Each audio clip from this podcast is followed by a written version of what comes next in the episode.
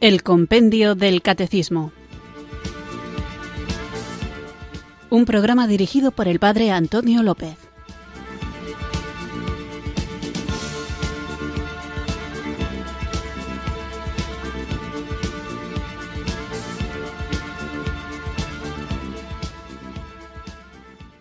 Muy buenas tardes, queridos oyentes de Radio María. Recibido un cariñoso saludo desde Irurzum, en Navarra, quienes sintonizáis una tarde más esta radio que cambia vidas, esta emisora de la Virgen, Radio María, para sintonizar el programa El Compendio del Catecismo, nuestro espacio diario de formación católica en el que tratamos de conocer la fe que nos salva, esta fe que Jesucristo nos ha dado como un don, como una virtud teologal, la fe, la esperanza y la caridad son las virtudes teologales y que precisamente porque el Señor nos la ha dado como virtud tenemos que cultivarla para que la fe se convierta en esperanza de una vida nueva, una fidelidad de Dios que cumple siempre sus promesas y en la que nosotros esperamos, y esta fe y esta esperanza se traduzcan en una vida de caridad. La caridad, el amor que nosotros recibimos de Dios y la caridad, el amor que recibido de Dios queremos compartir con la gente, con las personas que el mismo Señor ha puesto en nuestro camino. Y la mejor obra de caridad que podemos hacer compartir la alegría del Evangelio. Pero para poder hacer esto, para poder compartir la fe, debemos tener una fe bien asentada, una fe que sea vivida de manera coherente y una fe que sea explicada de manera razonable para que pueda ser aceptada por todo aquel que tenga el corazón abierto al Señor. Es verdad que a pesar de que tenemos fe, a pesar de que queremos vivir en la esperanza y practicar la caridad, en ocasiones nos encontraremos con incoherencias, con dudas fruto de nuestra propia torpeza y a menudo, muy a menudo, con desesperanzas que nos entristecen y nos arrastran hacia una vida a veces gris y oscura y muchísimas veces, desafortunadamente, en grandes cuestiones o en pequeños asuntos faltamos a la caridad. Y todo esto es fruto del pecado que muchas veces toma las riendas de nuestra vida alejándonos de lo que es la voluntad de Dios. Esto no tiene que hacer que nos echemos las manos a la cabeza aterrorizados pensando que ya nada se puede hacer, sino que el propio Señor conociendo nuestra debilidad y sabiendo de nuestra inclinación al pecado, ha dejado en su iglesia un sacramento de sanación en el que se nos restituyen las fuerzas, se nos perdonan los pecados y se nos abren las puertas de su corazón misericordioso. Ese sacramento es el sacramento de la penitencia al que estamos dedicando estos programas y con el que todavía vamos a continuar por lo menos un par de días más porque hay muchos elementos de este sacramento que a veces no están del todo claros y hoy precisamente trataremos un tema práctico que a veces genera confusión. Pero para que se nos aclaren las confusiones, a quien tenemos que recurrir es al don del Espíritu Santo, a la tercera persona de la Santísima Trinidad. Así que antes de comenzar el programa, invoquémosle con fe.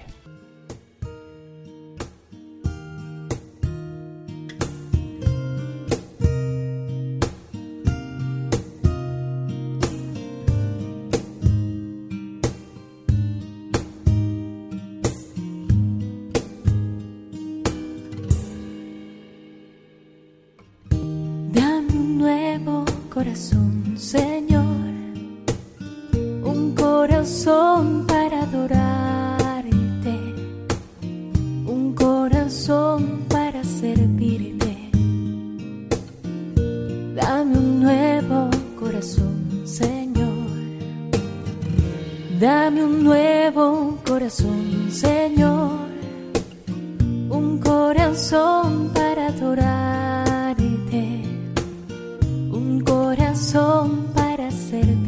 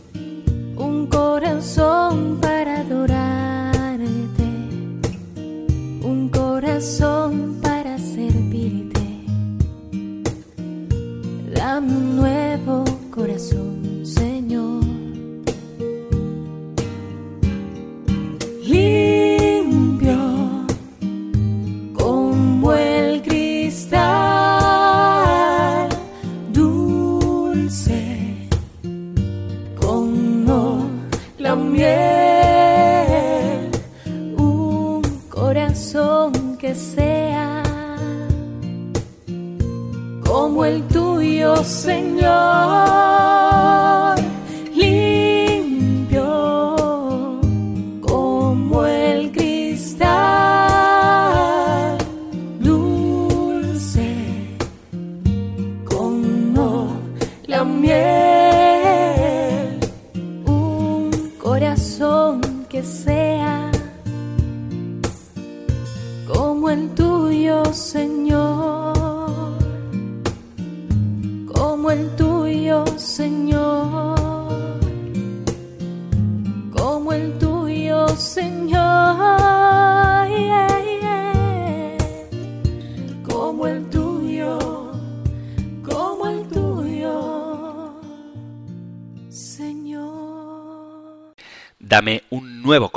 Esto le pedimos al Señor porque el nuestro está herido muchas veces, dañado, se siente débil, pobre, pecador, porque lo es.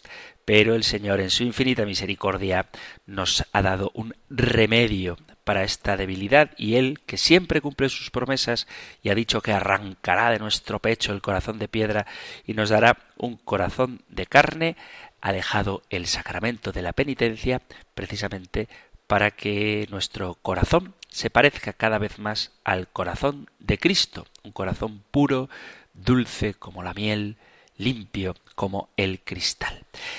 Vamos a continuar hablando del sacramento de la penitencia con una cuestión que quizá en otra época no muy lejana generó más confusión que ahora, que creo que esto está bastante claro, aunque quizá en algún lugar todavía se estén haciendo las cosas de manera inadecuada. ¿De qué vamos a hablar? Lo que trataremos hoy lo encontráis en el Catecismo Mayor en los puntos 1480 al 1484. Nosotros escuchamos la pregunta 311 del compendio del Catecismo. Número 311. ¿Se puede celebrar en algunos casos este sacramento con la confesión general y absolución colectiva? En caso de grave necesidad, como un inminente peligro de muerte, se puede recurrir a la celebración comunitaria de la reconciliación con la confesión general y la absolución colectiva, respetando las normas de la Iglesia y haciendo propósito de confesar individualmente a su debido tiempo los pecados graves ya perdonados de esta forma. Una cosa de la que hemos hablado y que creo que tiene que haber quedado suficientemente clara en estos programas del sacramento de la confesión, es la necesidad de confesar, de ahí viene el nombre de este sacramento, de decir, de declarar los pecados al confesor. Es necesario.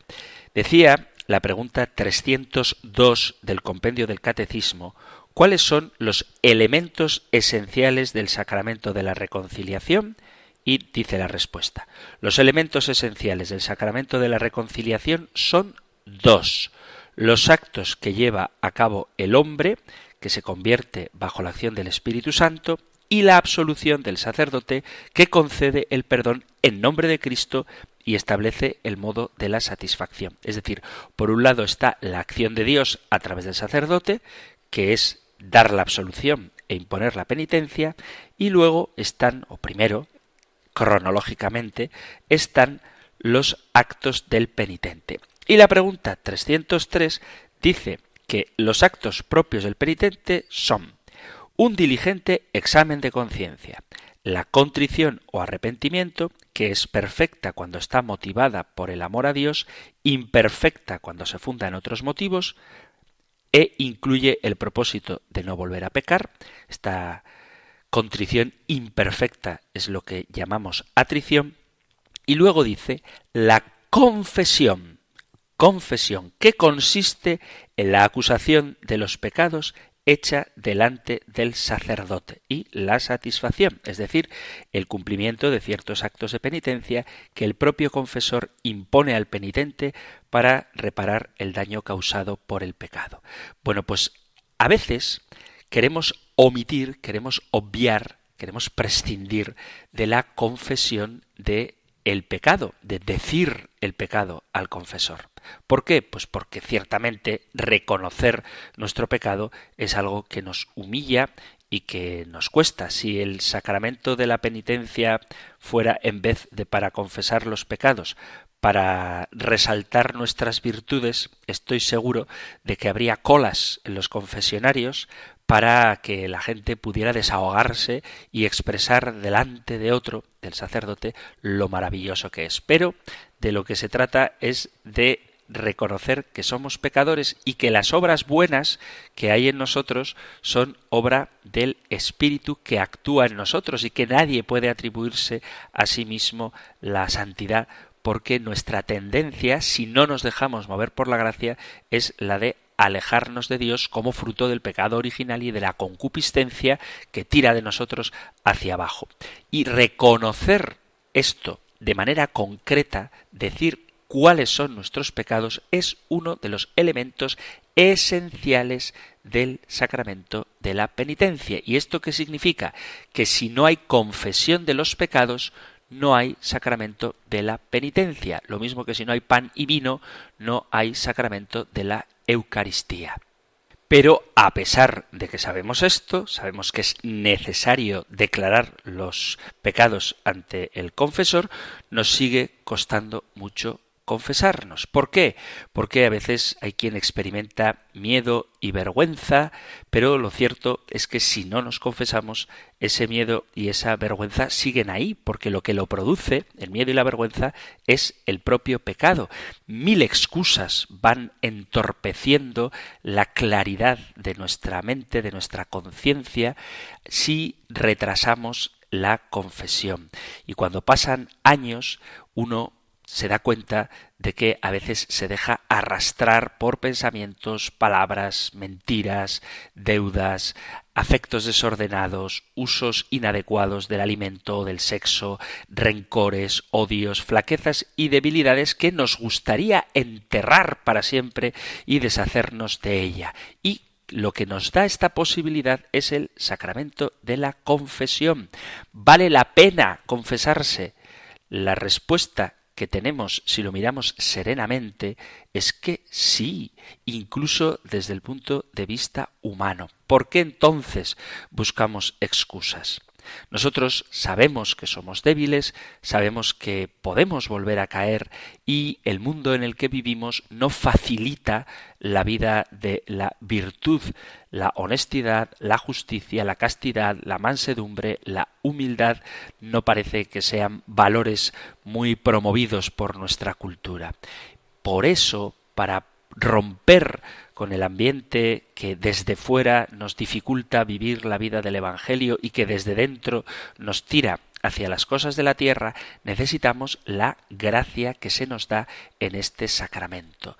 A pesar de todos los contras, la persona que reflexiona serenamente encuentra valiosa la confesión, porque si no, existe un lastre, una sensación desagradable, una idea real, ciertamente, de que se tienen las manos espirituales sucias, de que los ojos están manchados, y el hombre se convence de que tiene necesidad de comenzar de nuevo, de empezar de nuevo. Yo recuerdo cuando era pequeñito, nunca he sido buen estudiante, bueno, casi nunca he sido buen estudiante, había unos cuadernitos de marca Rubio que servían para aprender a escribir y se hacía a lápiz. Y como era un desastre, el cuadernito estaba muchas veces hecho una porquería. La verdad es que había borrones, tachones, estaba manchado y aunque hicieras la octava página bien, las anteriores estaban sucias y el cuaderno entero estaba bastante estropeado. Y de pronto como un acto misericordioso de mis padres, lo que hacían era comprar un cuadernito nuevo, que eran pequeñitos y baratos. Y entonces se compraba un cuaderno nuevo que te daba la oportunidad de volver a hacerlo todo, pero esta vez con más delicadeza y bien. Y tener un cuadernito nuevo era una nueva oportunidad. Bueno, pues esto es lo que te da el sacramento de la penitencia. No arrastrar siempre los errores, los pecados del pasado. Hay gente que ha buscado alternativas al sacramento de la penitencia, buscando a un psicólogo, a un psicoanalista. Ojo, esto lo digo siempre que hablo de los psicólogos, hay que distinguir las personas que acuden a un psicólogo, pero que bien podrían acudir a un sacerdote y verían solucionados muchos de sus problemas, de otras personas que recurren al psicólogo o al psiquiatra porque verdaderamente lo necesitan no nos creamos que todos los problemas de conciencia o de salud mental los puede solucionar el sacerdote que aunque tenga una cierta preparación y sepa escuchar y aconsejar, no es un profesional de la salud mental y hay momentos, hay situaciones, hay realidades personales que requieren de un especialista. Pero otras muchas veces otras muchas veces hay quien recurre al psicólogo únicamente para descubrir ante él su conciencia y solamente para investigar el origen de sus errores y fracasos y hablan durante horas en la consulta para encontrar en ella la serenidad perdida. Pero esta serenidad es difícil de reconquistar porque lo que se ha dicho se ha dicho, como decía Pilato, lo escrito, escrito está. Y lo que se ha hecho, está hecho. Y nadie puede borrar de la mente totalmente su pasado, ni tampoco hacer desaparecer las cicatrices en una especie de monólogo en el que alguien te está escuchando, como si soltar tus cosas automáticamente fuera una goma de borrar que eliminara lo que se ha escrito. Pero hablando y hablando, uno ciertamente se desahoga. Compartir los secretos, los fracasos, decir a otro en qué cosas hemos metido la pata, humanamente libera. Es como si de pronto consiguiéramos un amigo, un socio, un cómplice y de esta forma se hace más fácil llevar la carga y compartir la responsabilidad de la vida diaria. Y esto sí lo puede hacer un sacerdote. Hay una parte humana en la confesión. La confesión descarga la conciencia y la apuntala en ventaja. La confesión no son ni los honorarios que el sacerdote cobra, que no cobra por la confesión, ni tampoco la idoneidad profesional, aunque procuremos estar bien preparados, sino que lo que el sacerdote hace es algo más.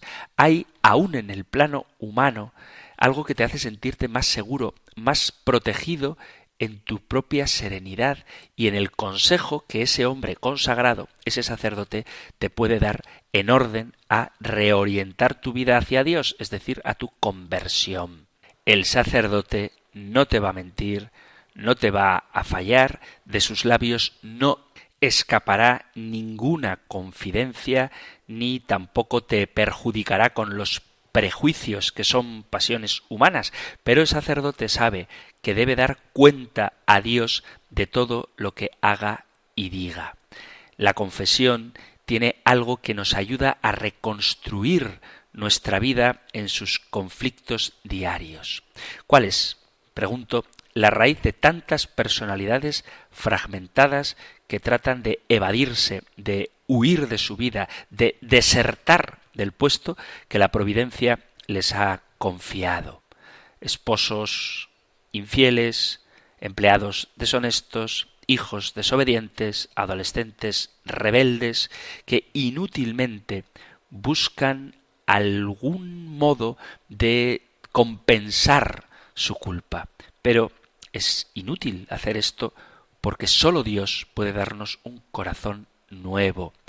Hay que aprender alegre y conscientemente que somos responsables frente a Dios y que Él siempre está dispuesto a darnos otra oportunidad.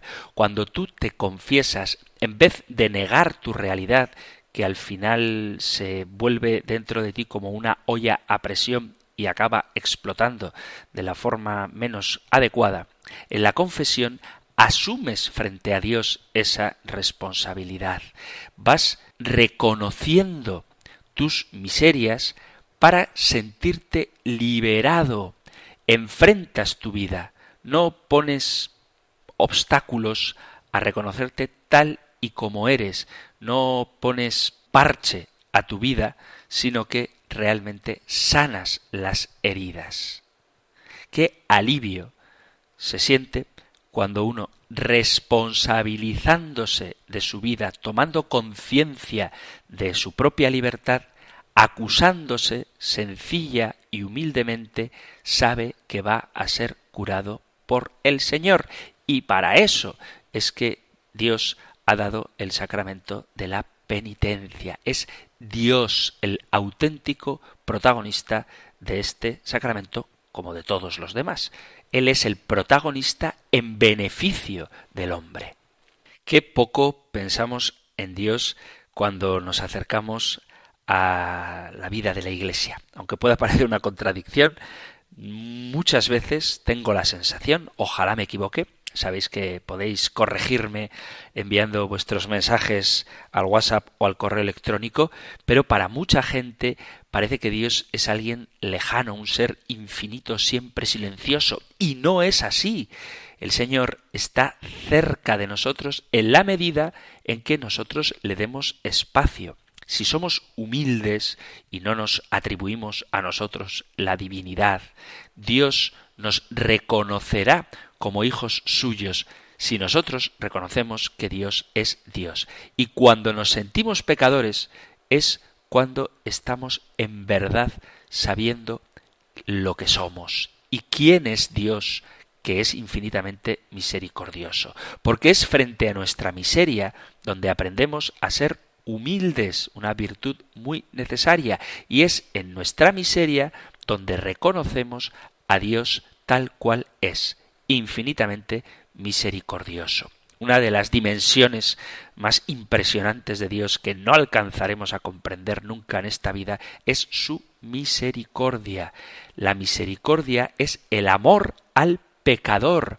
Dios, esto tenemos que tenerlo claro, no ama al pecado, pero sí al pecador. Él vino a decirnos que es nuestro amigo, que no viene a llamar a los justos, sino a los pecadores, y que hay más gozo en el cielo por un pecador que se convierte que por nueve justos que no necesitan de conversión.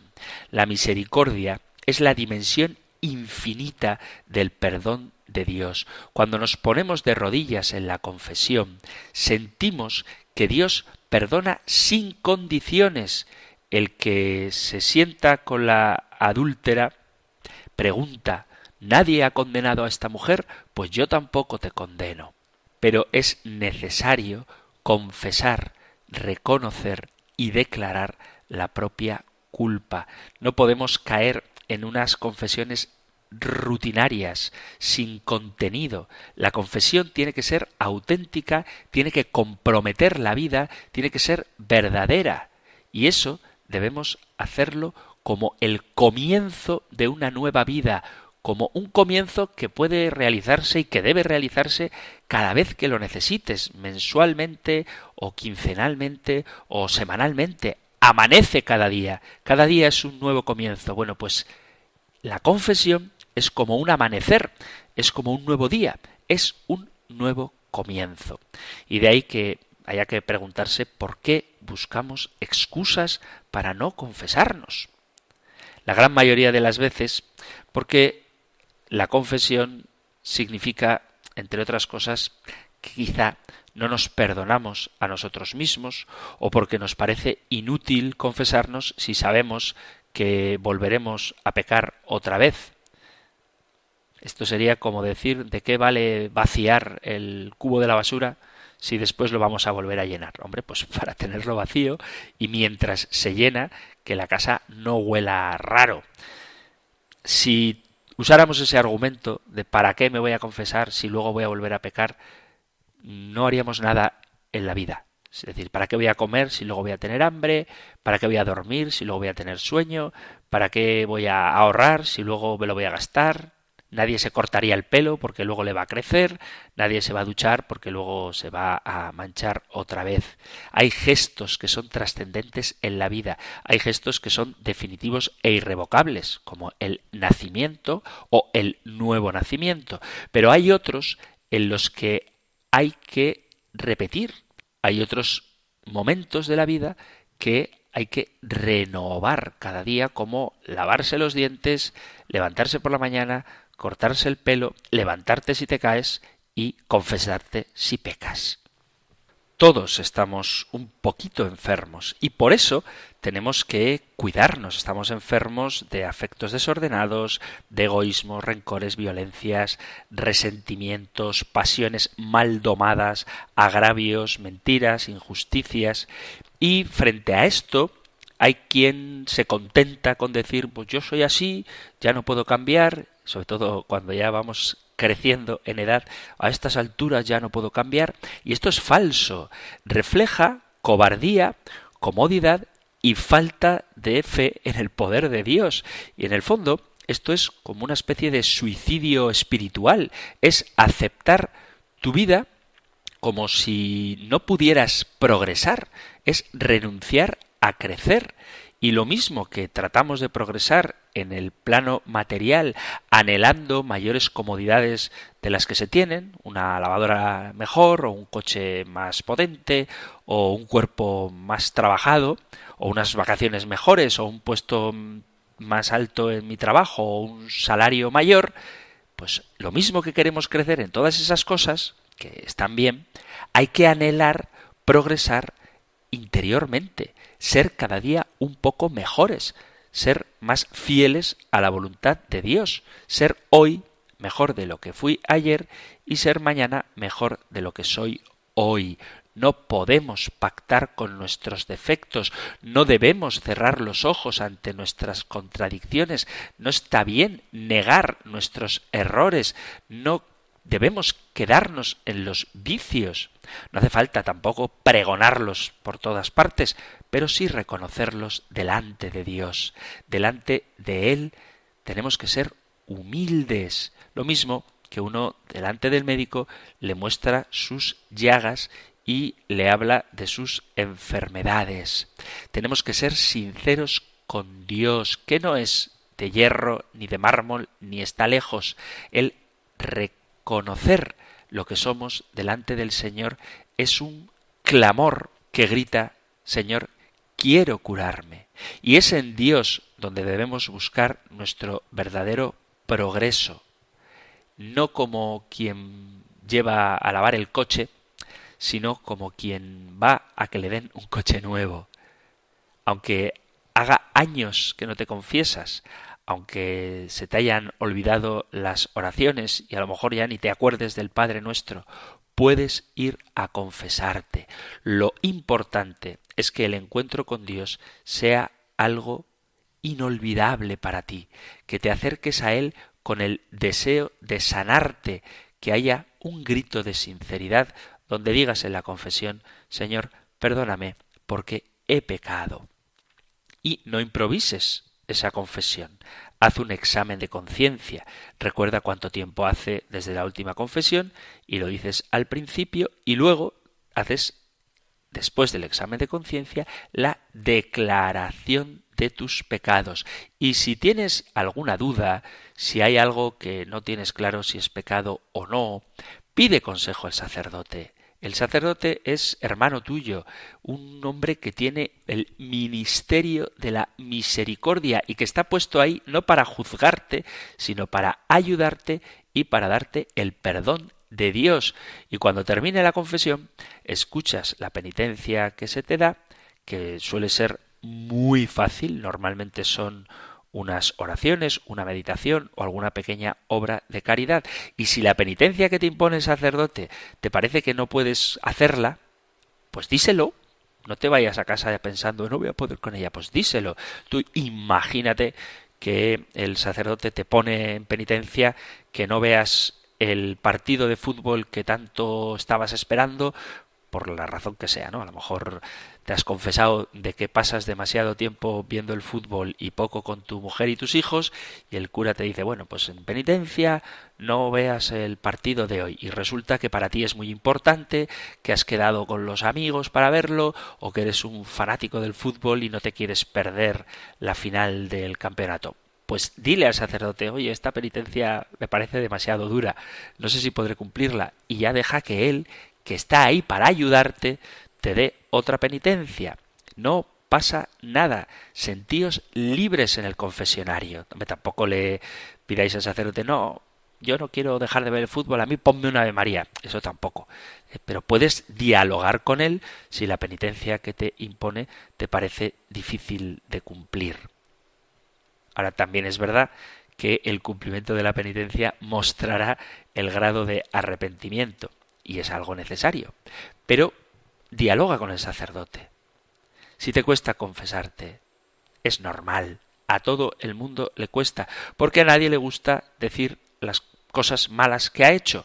Sin embargo, qué bien se siente uno después de la confesión. Es la sensación de bienestar al sentirte sanado, la tranquilidad de quien sabe que ya no tiene deudas, la paz y la felicidad, el gozo cuando después de una operación, el médico te dice, oye, está todo perfecto, no tienes ningún problema, goza de tu salud. Pues eso es la confesión. Pero para que ésta se dé es necesaria la declaración de los pecados. Veo que me he entretenido en esta especie de introducción que me parece necesaria. Vamos a hacer una pequeña pausa musical y continuamos con el programa hablando de si se puede recibir la absolución general con confesión general.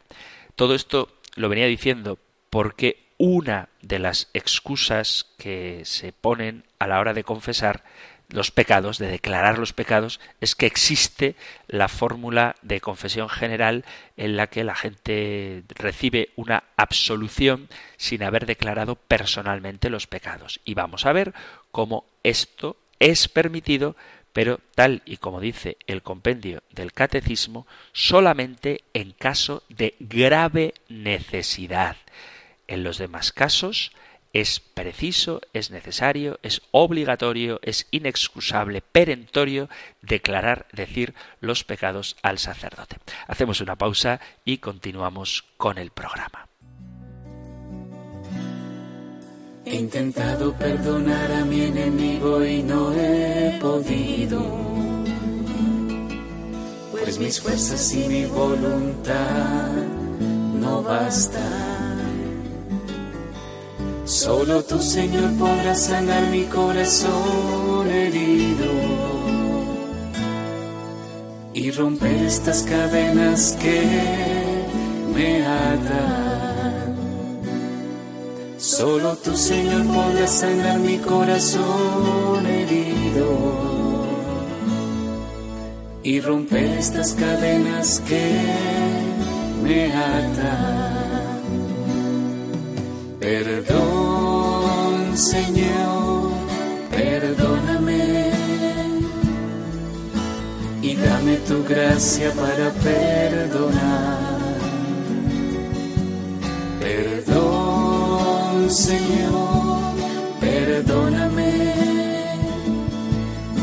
y dame tu gracia para perdonar. ¿Cuántas veces debo perdonar, Señor? Y olvidarlo todo sin guardar rencor. ¿Cuántas veces debo perdonar, Señor? Y olvidarlo todo solo por amor. ¿Cuántas veces debo perdonar, Señor? Y olvidarlo todo solo por amor. Perdón, Señor, perdóname y dame tu gracia para perdonar. Perdón, Señor, perdóname y dame tu gracia para perdonar.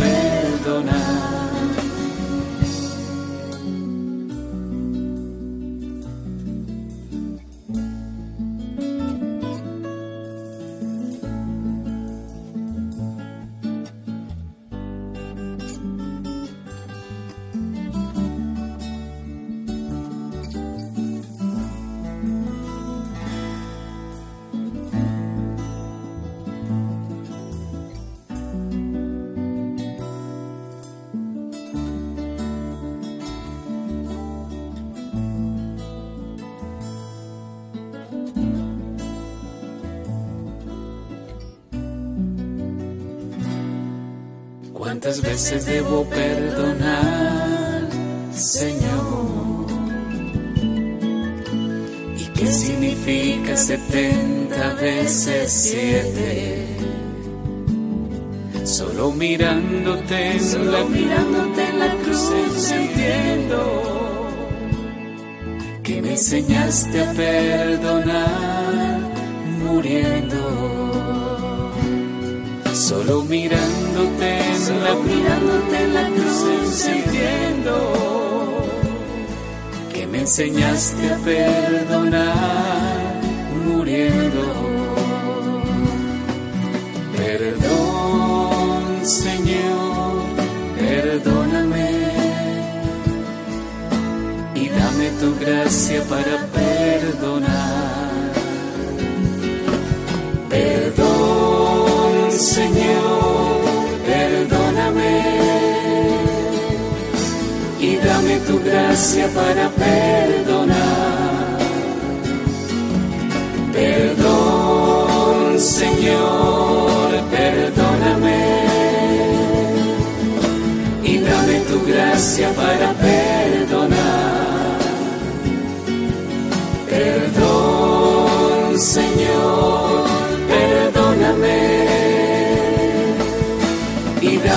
gracia para perdonar.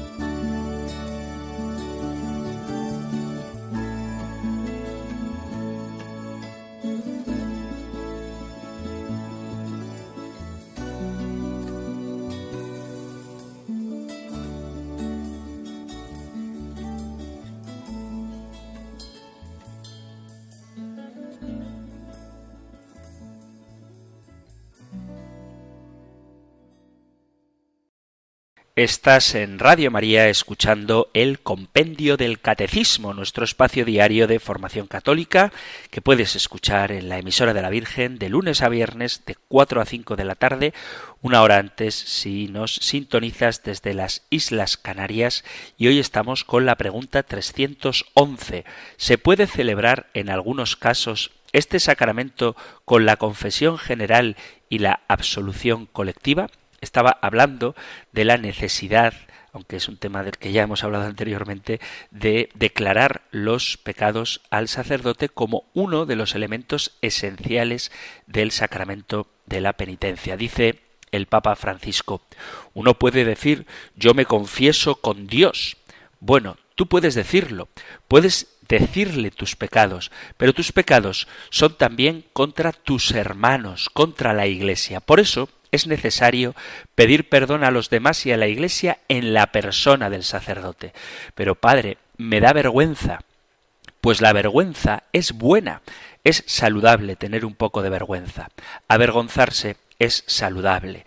Cuando una persona no tiene vergüenza, en mi país, dice el Papa Francisco, se dice que es un sinvergüenza.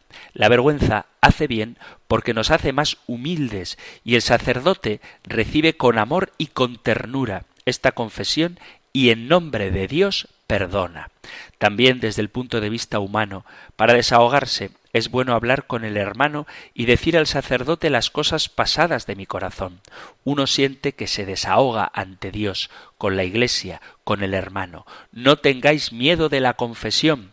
Uno, cuando está en la cola para confesarse, siente todas estas cosas, incluso la vergüenza, pero cuando termina la confesión sale libre, bello, grande, perdonado, blanco, feliz. Esta es la belleza de la confesión. Yo quisiera preguntaros, ¿cuándo fue la última vez que te confesaste? Que cada uno piense. Dos días, dos semanas, dos años, veinte años, cuarenta años, que cada uno haga su cuenta. Que cada uno se pregunte cuándo fue la última vez que me confesé. Y si ha pasado mucho tiempo, no pierdas otro día. Ve hacia adelante, que el sacerdote será bueno, y Jesús es más bueno que el sacerdote, y Él te recibe con mucho amor. Sé valiente y ve a confesarte. Y el Papa Benedicto XVI dice, en nuestro tiempo, caracterizado por el ruido, por la distracción y por la soledad, el coloquio del penitente con el confesor puede representar una de las pocas ocasiones, por no decir la única, para ser escuchados de verdad y en profundidad. Queridos sacerdotes, no dejéis de dar un espacio oportuno al ejercicio del ministerio de la penitencia en el confesionario. Ser acogidos y escuchados constituye también un signo humano de la acogida y de la bondad de Dios hacia sus hijos. Además, la confesión íntegra de los pecados educa al penitente en la humildad, en el reconocimiento de su propia fragilidad y a la vez en la conciencia de la necesidad del perdón de Dios y en la confianza en que la gracia divina puede transformar la vida. Del mismo modo, la escucha de las amonestaciones y de los consejos del confesor es importante para el juicio sobre los actos, para el camino espiritual y para la curación interior del penitente. No olvidemos cuántas conversiones y cuántas existencias realmente santas han comenzado en un confesionario. La acogida de la penitencia y la escucha de las palabras Yo te absuelvo de tus pecados representan, por último, una verdadera escuela de amor y de esperanza, que guía a la plena confianza en Dios, el Dios del amor revelado en Jesucristo, a la responsabilidad y al compromiso de la conversión continua.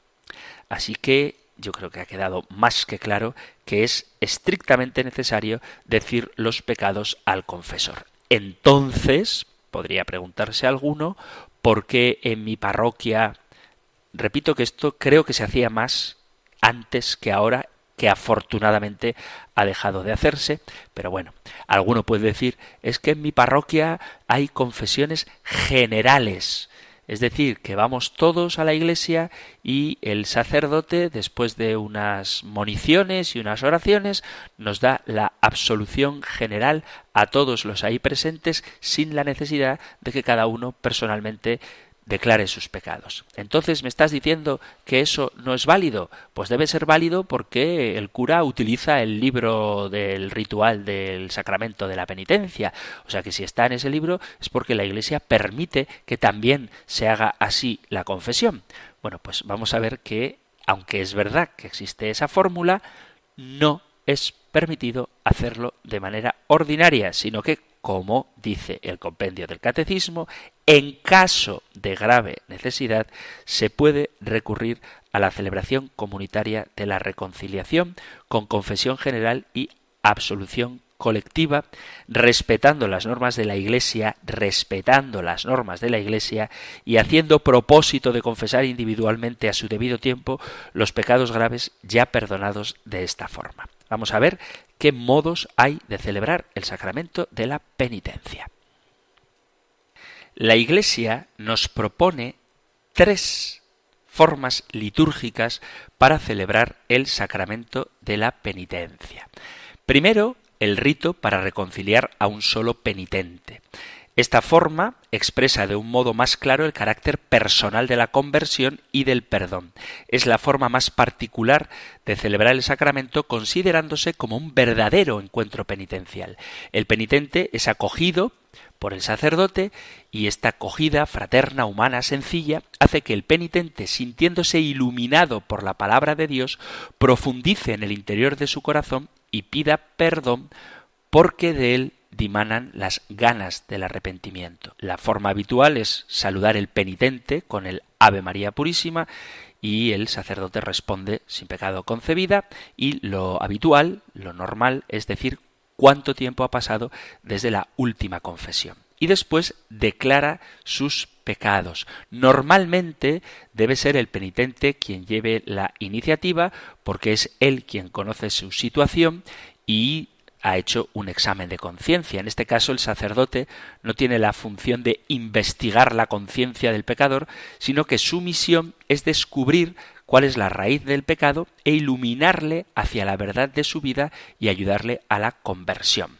Después de la confesión y de los consejos que reciba por parte del ministro, el penitente debe cumplir con la penitencia para lograr una total renovación. Esta satisfacción, esta penitencia, no hay que considerarla como un castigo, sino como un compromiso que me ayudará a luchar contra el pecado y contra el mal. Normalmente es el sacerdote el que impone la penitencia, aunque también el penitente puede sugerir alguna penitencia. Si verdaderamente quiere ser perdonado, puede decirle, podría podría, no está obligado el sacerdote a hacer caso al penitente en la penitencia, pero puede uno sugerir el cumplimiento de la satisfacción. Y lo mismo hay que decir de que el penitente es quien declara los pecados, pero si por la razón que sea, porque hace mucho que no te confiesas y no has sabido hacer un buen examen de conciencia, puedes pedir al sacerdote que te ayude con esto. Vuelvo a repetir, no para que el cura investigue la conciencia del pecador, sino para que le ayude a reconocer cuáles son sus faltas. Quiero decir que en este sacramento, sobre todo cuando se celebra en la fórmula más habitual, que es la de la confesión individual, el rito para reconciliar a un solo penitente, puede establecerse un sano diálogo entre el sacerdote y el penitente. No hay que ir puramente pasivo sino que dialoga con él, exponle tus dudas, también tus dificultades, porque él, el sacerdote, está puesto ahí para ayudarte en tu camino de conversión.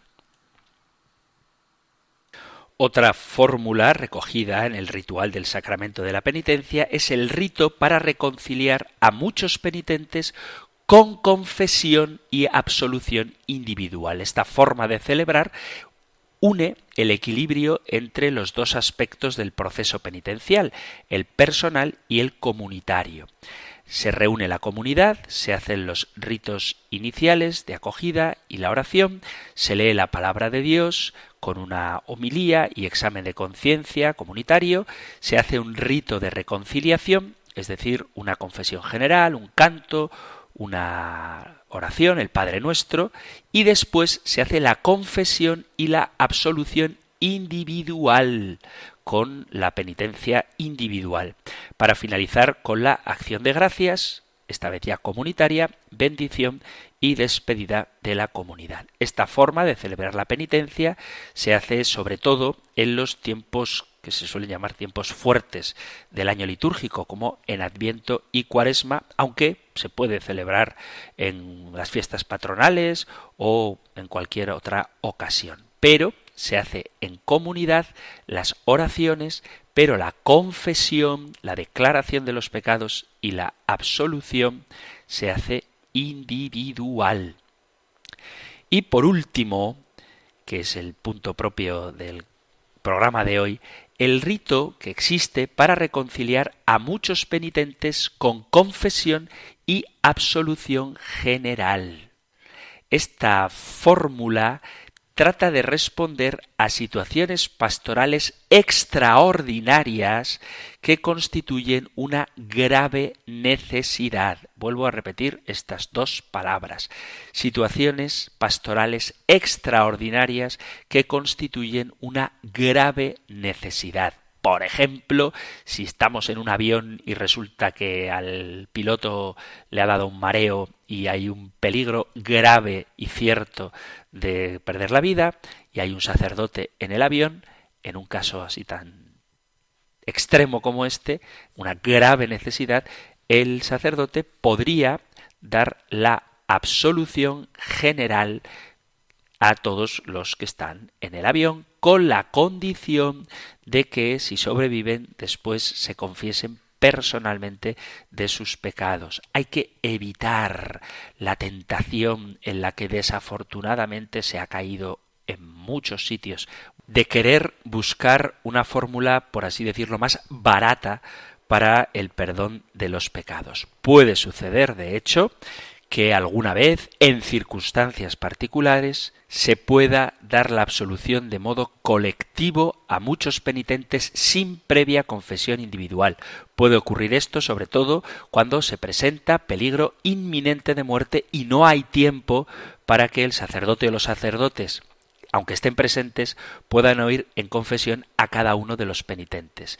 En ese caso, cualquier sacerdote tiene la facultad de dar la absolución de manera general a muchas personas, haciendo antes, si hay tiempo, una exhortación para que cada uno procure hacer un acto de contrición. Además de los casos de peligro de muerte, es lícito dar la absolución sacramental simultáneamente a muchos fieles que se han confesado solo de modo genérico, pero convenientemente exhortados al arrepentimiento cuando hay grave necesidad, es decir, cuando visto el número de penitentes no hay a disposición suficientes confesores para escuchar convenientemente la confesión de cada uno en un tiempo razonable y por consiguiente los penitentes se verían obligados sin culpa suya a quedar privados por largo tiempo de la gracia sacramental o de la comunión.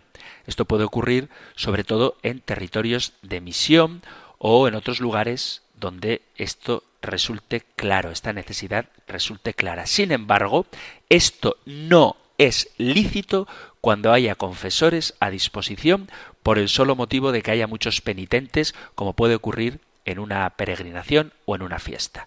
Si hay pocos sacerdotes, pues si no se pueden confesar hoy los penitentes, que se confiesen mañana o que el sacerdote meta más horas de confesionario. Pero la confesión general, con absolución general, está reservada a casos muy graves y muy particulares. No recurramos a lo fácil, no nos aprovechemos de la misericordia de Dios que quiere que todos los hombres se salven, utilizando las posibilidades extraordinarias como cosas habituales. No recurramos a lo cómodo y no hagamos de la excepción una norma. Por lo tanto, si en tu parroquia se hacen confesiones generales con absolución general, que sepas que eso, aunque está permitido, es sólo, única y exclusivamente para casos de grave necesidad. Y además, con la condición de que los que sean así absueltos de sus pecados hagan el propósito de confesar individualmente. Hemos llegado al final del tiempo para nuestro programa de hoy y sabéis que podéis participar en este espacio enviando vuestros comentarios, vuestras preguntas, vuestras sugerencias, vuestras discrepancias, vuestros testimonios al correo electrónico compendio compendio arroba radiomaria.es o al número de teléfono de WhatsApp 668 594 383. ¿En tu parroquia se hacen confesiones generales con absolución general? Si es así, habla cariñosa, delicada y humildemente con tu párroco para que administre el sacramento de la penitencia de los otros dos modos que la Iglesia permite en situaciones ordinarias que implican la confesión personal de los pecados. Compendio arroba radiomaria.es o 668 594 383. Llegamos al final y lo hacemos recibiendo la bendición del Señor. El Señor te bendiga y te guarde, el Señor ilumine su rostro sobre ti y te conceda su favor, el Señor te muestre su rostro y te conceda la paz.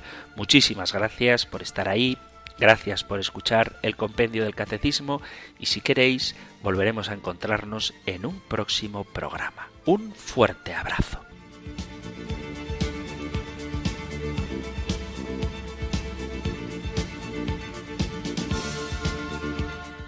El Compendio del Catecismo.